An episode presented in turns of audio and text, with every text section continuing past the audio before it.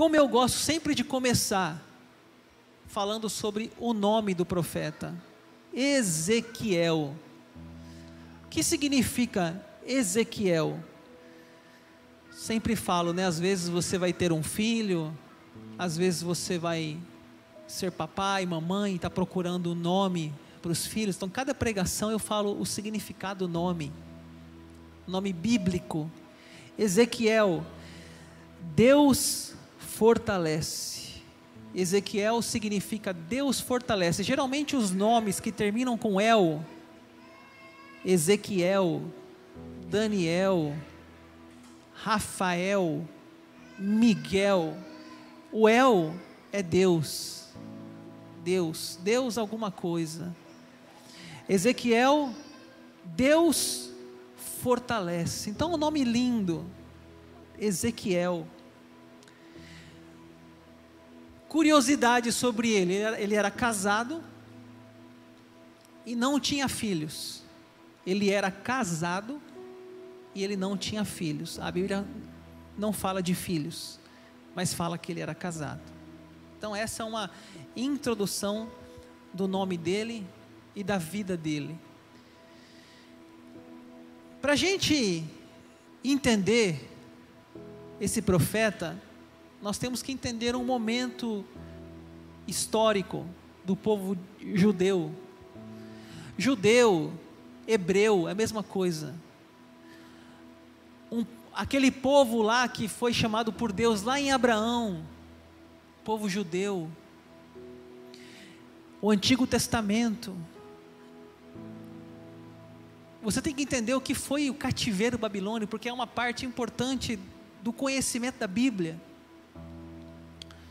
Ezequiel, quando ele está vivendo, ele está no cativeiro babilônico. Por isso que logo no comecinho do livro, como nós lemos, logo no versículo 1, fala: Eu no meio dos exilados, junto ao rio Quebar, ele está exilado.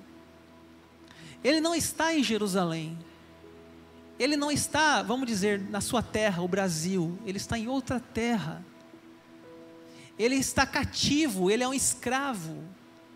Nabucodonosor cercou Jerusalém e depois invadiu Jerusalém e deportou seus cidadãos para serem escravos em outro lugar, na Babilônia.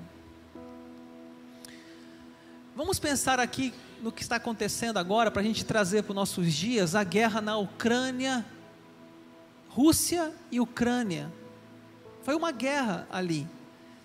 Babilônia contra Israel.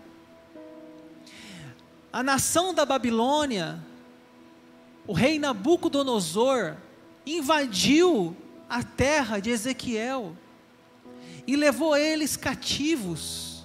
Ele tinha mais ou menos 25 anos, Ezequiel, quando foi levado para a Babilônia. 25 anos ele tinha.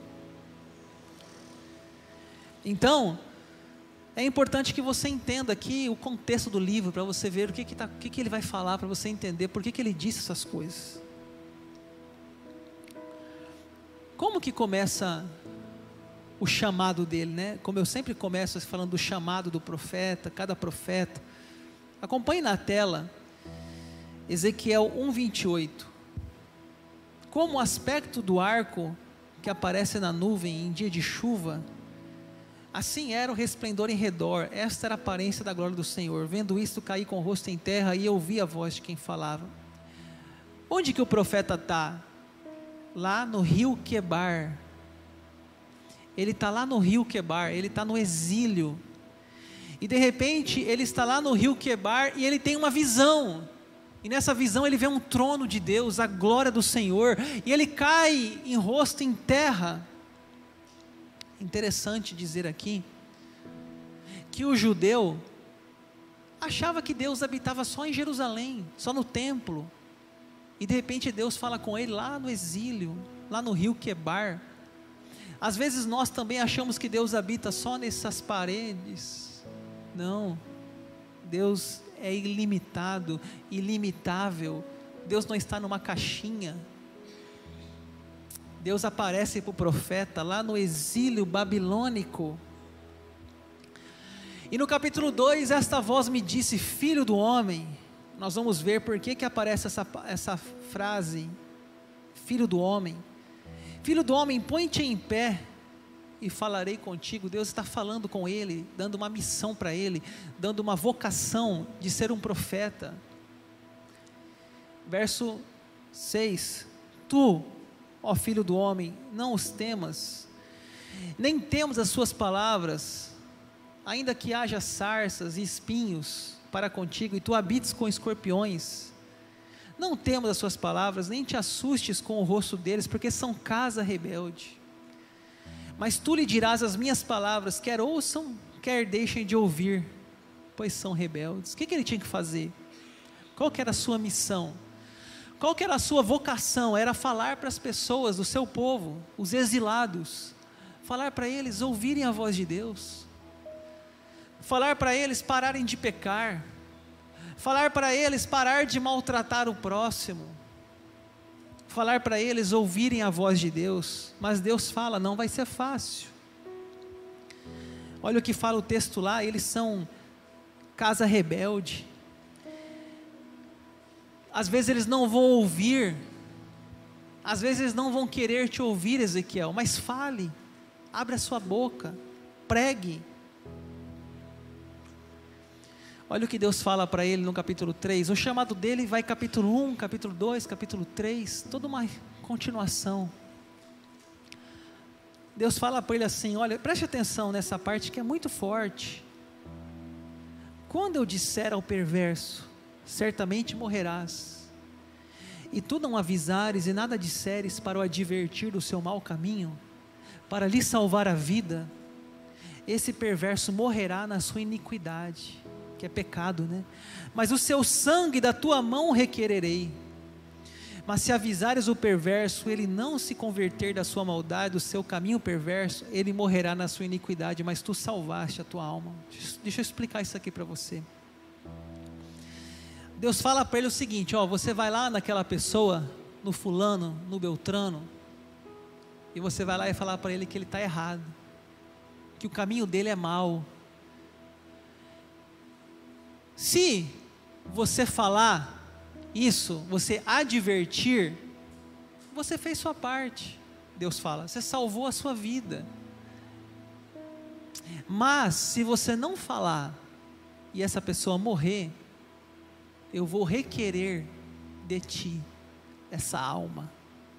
Veja que sério é isso. Por exemplo, você tem um amigo, um parente, um vizinho, um colega de trabalho, um filho, um neto, e você sabe que o que ele está fazendo é errado.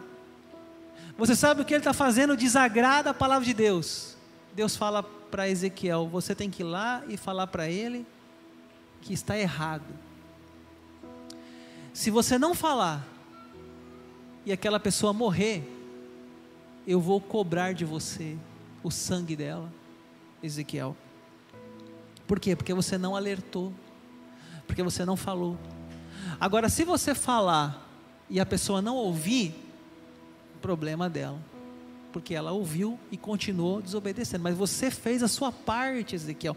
Você foi lá e alertou. Quantas vezes, né, a gente passa por isso? A gente vê alguém fazendo alguma coisa, a gente sabe que é errado, mas ah, não vou falar não, porque se eu falar, a pessoa vai achar ruim, a pessoa vai ficar de mal comigo, a pessoa vai, vai eu estou arrumando confusão, e a gente vai deixando, vai deixando. Imagine se Deus falasse para nós isso, né? Eu vou requerer de você o seu sangue.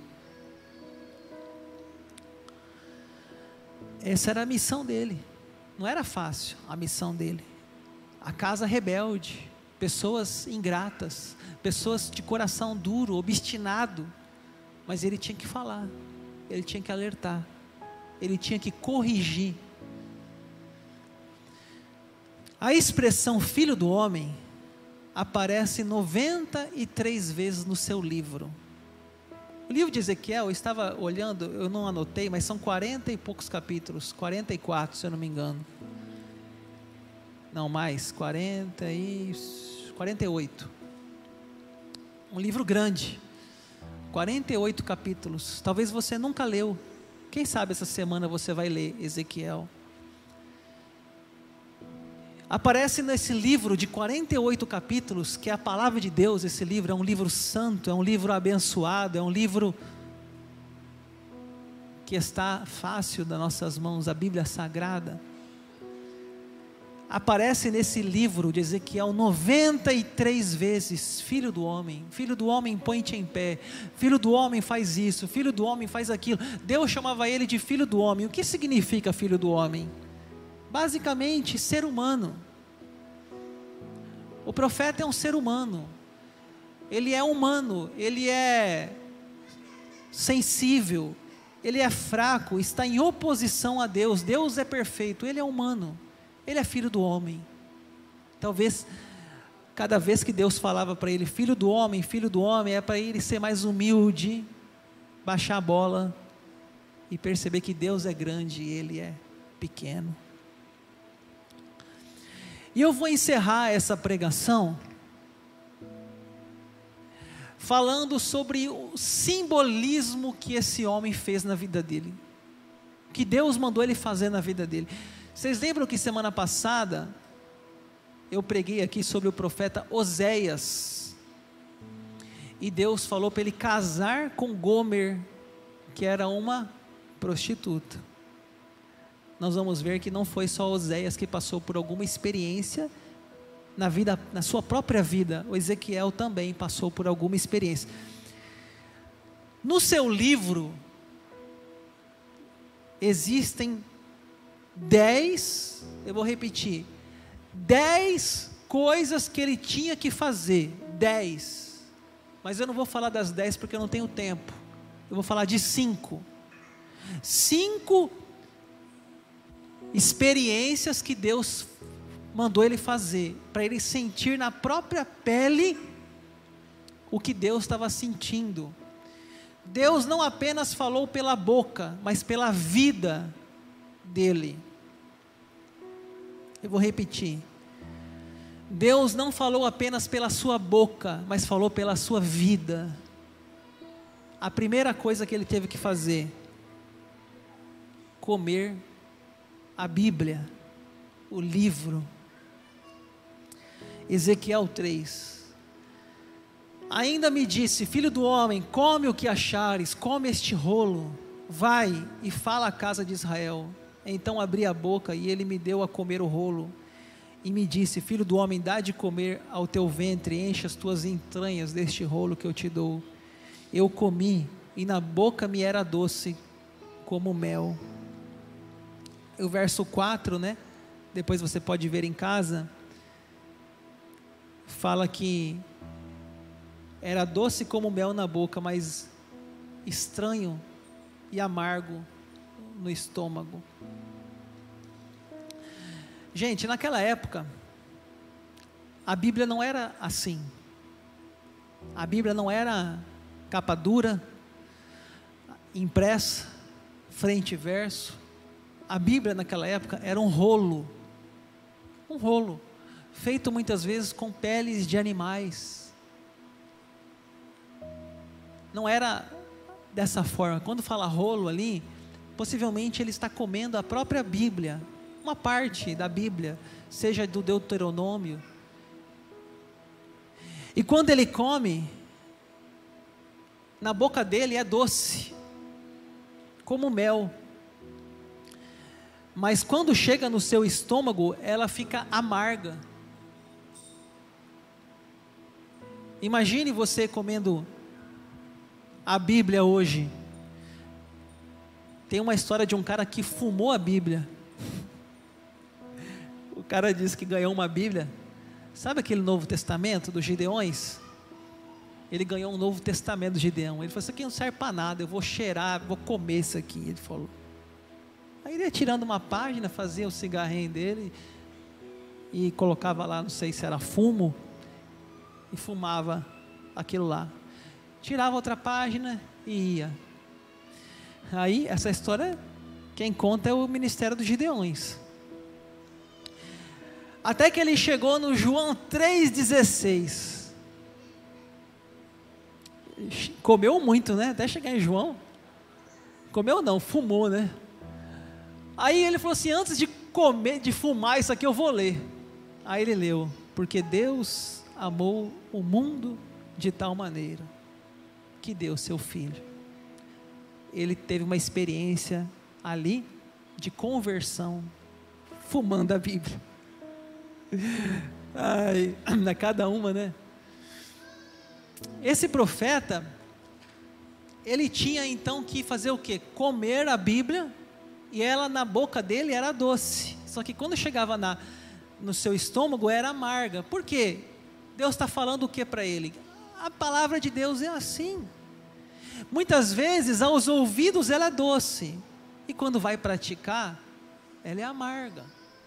Às vezes as pessoas gostam de ouvir a Bíblia, gostam de ouvir os hinos, gostam de ouvir as pregações, mas quando vão viver aquilo no seu dia a dia, fala isso é difícil, é amargo.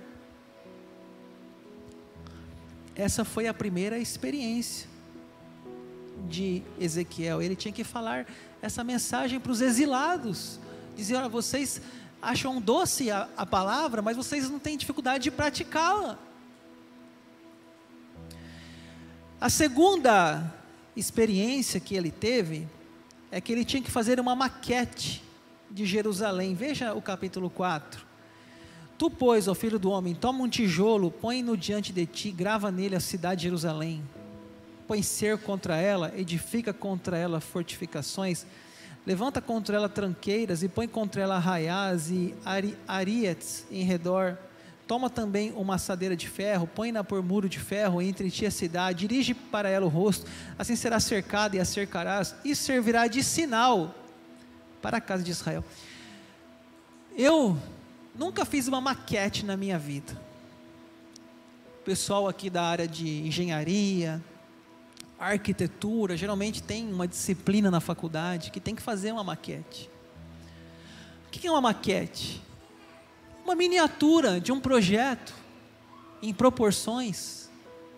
O que o profeta Ezequiel teve que fazer aqui, fazer em um tijolo, porque na época não tinha cartolina e nem tinha isopor. Ele teve que fazer num tijolo, desenhar num tijolo, ali fala tijolo, que era uma forma que eles tinham de comunicação desenhar a cidade de Jerusalém sob um ataque militar. Ali fala trincheiras, ferro, muro. Ou seja, ele está lá no exílio e Deus está falando que lá na cidade dele está acontecendo aquilo, aquilo outro, aquilo outro, e ele está só recebendo as profecias do que vai acontecer e do que está acontecendo. Deus está passando para ele. E é interessante que ele tem que fazer mais uma coisa ainda diante dessa maquete. Deita-te também sobre o teu lado esquerdo e põe a iniquidade da casa de Israel sobre ele conforme o número dos dias que te deitares sobre ele, levarás sobre a ti a iniquidade dela, porque eu te dei os anos da iniquidade, segundo o número dos dias, 390 dias levará sobre ti a iniquidade da casa de Israel. Ali tem um número na tela, 390 dias. Ele tinha que ficar deitado do lado da maquete, 390 dias deitado depois ele tinha que deitar do outro lado da maquete e ficar 40 dias deitados. Por quê? Porque seriam os anos que Israel e Judá passariam pelo exílio. Se a gente visse Ezequiel hoje, imagine você ir na casa de alguém, a pessoa faz uma maquete, deita do lado direito, deita do lado esquerdo, fica 390 dias de um lado, 40 dias, você fala assim, cara, esse cara está doido. Esse cara surtou. Né? Tem uma doença na, na psicologia, na psiquiatria, que chama esquizofrenia. Surtou. Talvez nós julgássemos Ezequiel dessa forma. Mas ele não estava surtando. Era o próprio Deus mostrando para ele tudo o que estava acontecendo e que ia acontecer. Ele vivia na própria pele a mensagem de Deus para a sua nação, para os exilados. Uma outra coisa que ele teve que fazer, cozinhar sobre esterco. Verso 12, capítulo 4: O que comeres será como bolos de cevada, cozê-los sobre esterco de homem, à vista do povo. O judeu, ele tinha muitas leis cerimoniais, muitas coisas eles não podem fazer. Até hoje, você pega um judeu, ele não come isso, não come aquilo, não come carne de porco, não come não sei o que, não come animais daquela forma, de outra. E Deus fala para ele algo que era impuro, era imundo, que era fazer uma comida sobre o combustível, porque naquela época não tinha fogão a gás e também não tinha fogão de indução era o combustível, era o próprio esterco humano. E ele tinha que fazer aquela comida ali, metaforicamente, mostrando que a nação de Israel, de Judá, estava fazendo coisas abomináveis, fazendo coisas imundas, que eles estavam trocando Deus por ídolos, que eles estavam fazendo coisas erradas. Então o profeta está vivendo a mensagem de Deus no seu na sua própria vida, na sua própria casa, na sua própria família. Deus está falando: olha, faça isso, e quando as pessoas virem e falar, você está louco, você está bêbado, você está esquizofrênico, não, é Deus que está dizendo isso, isso para vocês. É Deus que está mandando aqui ilustrar, teatralizar, para que vocês vejam, porque só falando ninguém entende. Então eu estou aqui teatralizando para ver se alguém escuta. Aí ele vai lá e fala: Deus, é demais. Eu nunca comi essas coisas, eu nunca fiz nada sobre esterco, eu, eu não dou conta. E Deus fala: Não, beleza, então faz o seguinte: usa esterco de vaca, Ezequiel. Já que está reclamando, faz esterco de vaca. Deus permitiu que ele mudasse esterco de homem para esterco de vaca. O combustível do seu fogão ali era esterco de vaca agora. Esse é o profeta ali com Deus. Quem quer ser profeta aqui, gente? Quarto, eu vou falar cinco. Quarto, cortando os cabelos. Tu, ó filho do homem, toma a espada afiada, como navalha de barbeiro, tomarás e farás passar pela tua cabeça, pela tua barba, tomarás uma balança de peso e repartirás os cabelos. Pessoal, o povo judeu, eles tinham muito cabelo, barba. Para eles, quando eles rapavam o cabelo, era um sinal de luto, de lamentação, de tristeza. Se eles tirassem a barba, um judeu, é sinal que alguma coisa está ruim. Então, quando Deus fala para ele rapar o cabelo, tirar a barba, os amigos de Ezequiel iam falar assim: o que, que aconteceu? Você está de luto? Você está triste? O que, que foi?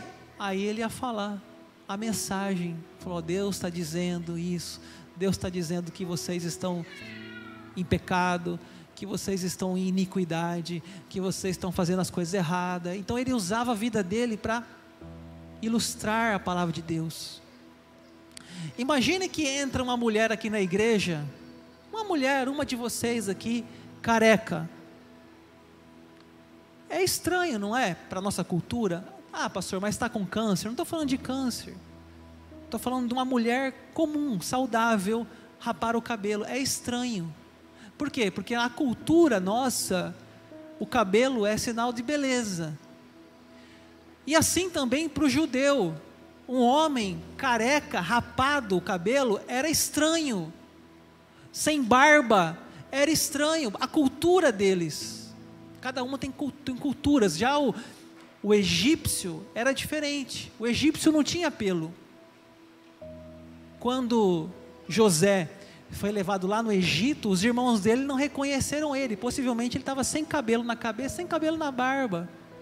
Mas era outra cultura. Na cultura de Israel, esse ato dele cortar os cabelos, os amigos dele iam questioná-lo, perguntá-lo, e a hora que ele podia falar da palavra de Deus para as pessoas. E último lugar, esse é o mais difícil que eu acho, que é quando a, a esposa dele morre. Veio a mim a palavra do Senhor dizendo: Filho do homem, eis que as súbitas tirarei a delícia dos teus olhos. Mas interessante, né? Chama a mulher dele de delícia dos teus olhos. Mas não lamentarás, nem chorarás, nem te correrão as lágrimas. Geme em silêncio. Não faça lamentação pelos mortos. Prende o teu turbante, mete tua sandália nos pés. Não cubra os bigodes, nem coma o pão que te mandam. Falei ao povo pela manhã, e à tarde morreu minha mulher. Na manhã seguinte fiz segundo me havia sido mandado. Pessoal, acho que aqui foi a, a experiência mais difícil que ele passou. Deus pediu algo para ele, que ele mostrasse como estava se sentindo sem a mulher dele, a delícia dos olhos dele. E agora vem o significado, capítulo 24. Então me disse o povo, ou seja, as pessoas perguntaram, né? não os farás saber o que significam essas, essas coisas que estás fazendo? Aí ele aproveita, né? Eu lhes disse, veio a minha palavra do Senhor dizendo: Dize a casa de Israel: Assim diz o Senhor Deus: Eis que profanarei o meu santuário, objeto do vosso mais alto orgulho, delícia dos vossos olhos e anelo da vossa alma. Vossos filhos e vossas filhas que deixastes cairão a espada. Quem que era a delícia de Ezequiel? A delícia dos olhos de Ezequiel, a mulher dele. Quem que era a delícia dos olhos de Israel? O santuário, o templo. E aquele templo seria destruído. Eles não poderiam chorar, eles não poderiam lamentar, não poderiam gemer, por quê?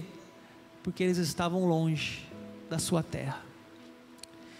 É, gente, talvez você não conhecia a história dos profetas. Tem gente que fala assim: ah, eu conheço a Bíblia. Será que conhece?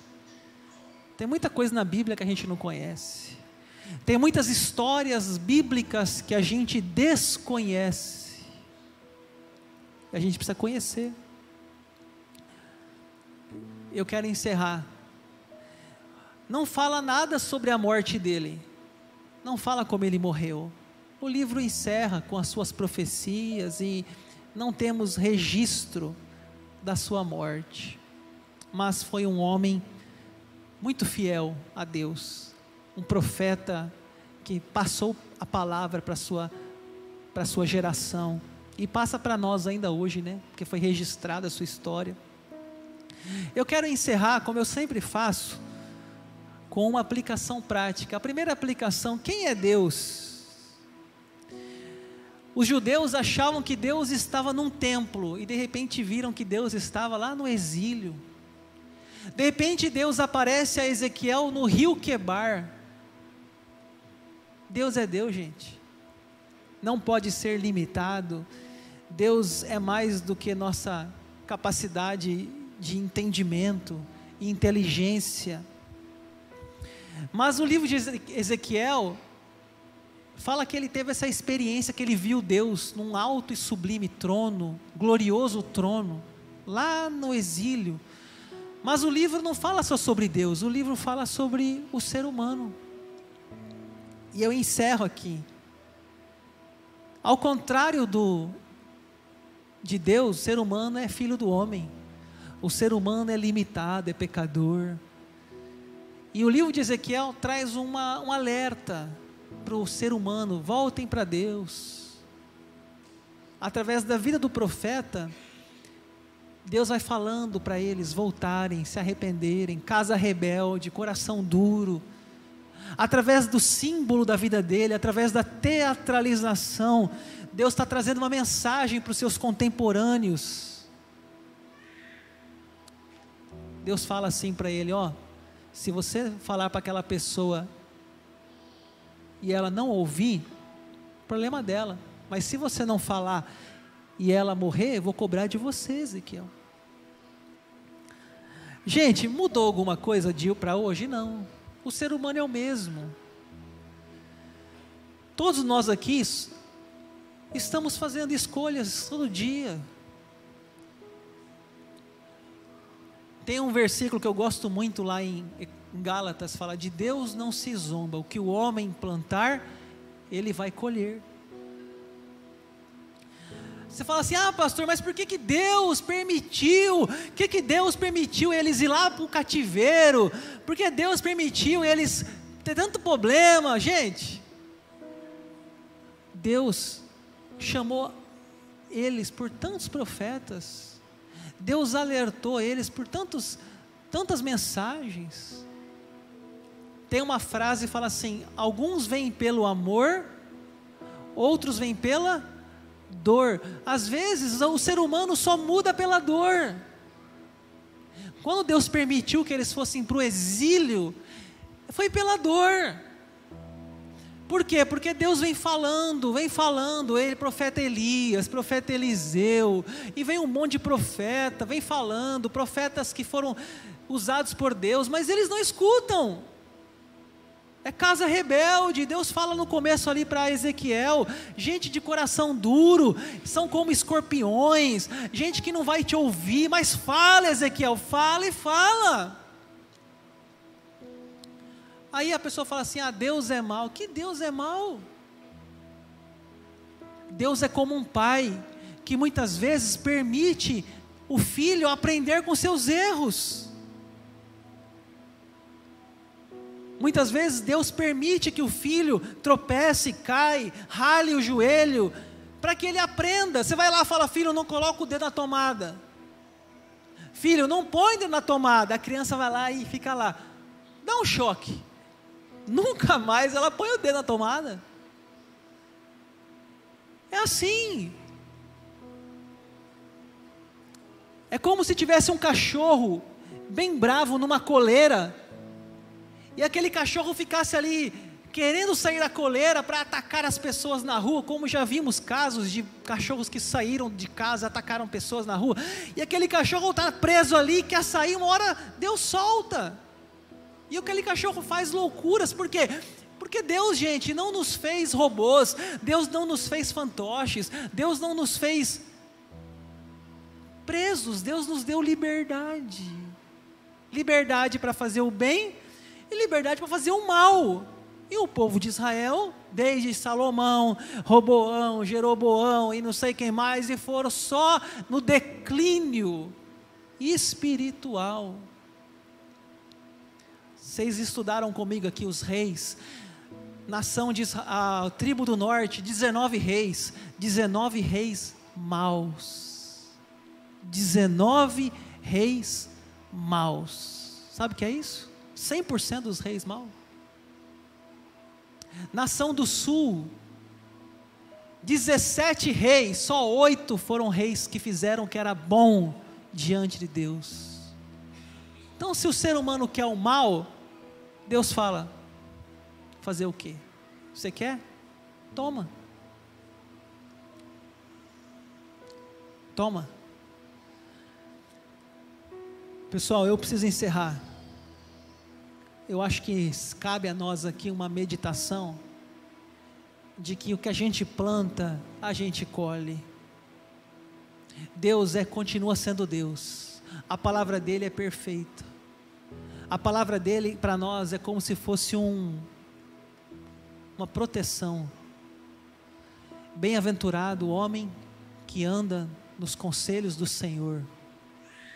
Mas muitas vezes nós menosprezamos esquecemos e as consequências vêm.